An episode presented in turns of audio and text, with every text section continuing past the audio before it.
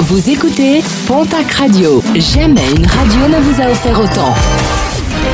L'information locale à 9h, c'est sur Pontac Radio. Bonjour Jean-Marc Courage Sénac. Très belle journée, merci de votre fidélité.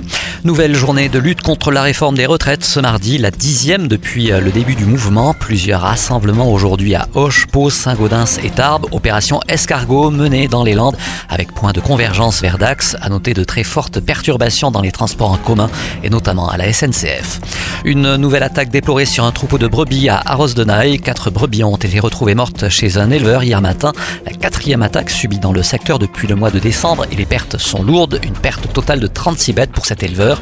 Une attaque attribuée au loup hybride. Des analyses doivent confirmer cette hypothèse.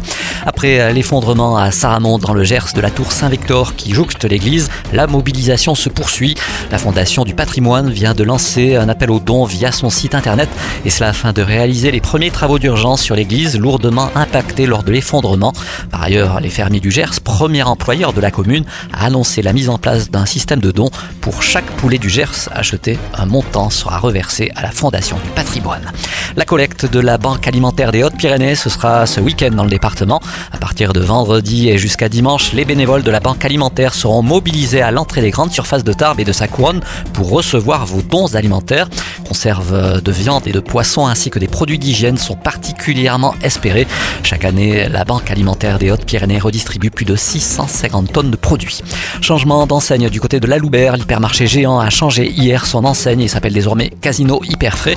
Une nouvelle politique du groupe Casino qui souhaite désormais mettre en avant les produits frais ainsi que les produits locaux. Ce n'est pas le premier changement d'enseigne pour cette grande surface qui avait ouvert ses portes sous le nom Mammouth, puis l'univers du groupe Guyenne et Gascogne. Et puis après le report en raison des grèves qui avaient impacté les transports le 14 mars dernier, de la représentation d'Andromac du côté de la salle des fêtes de Lannemezan, une nouvelle date est programmée. Représentation désormais fixée au 9 septembre. Les tickets achetés pour la représentation du mois de mars restent valables pour le mois de septembre.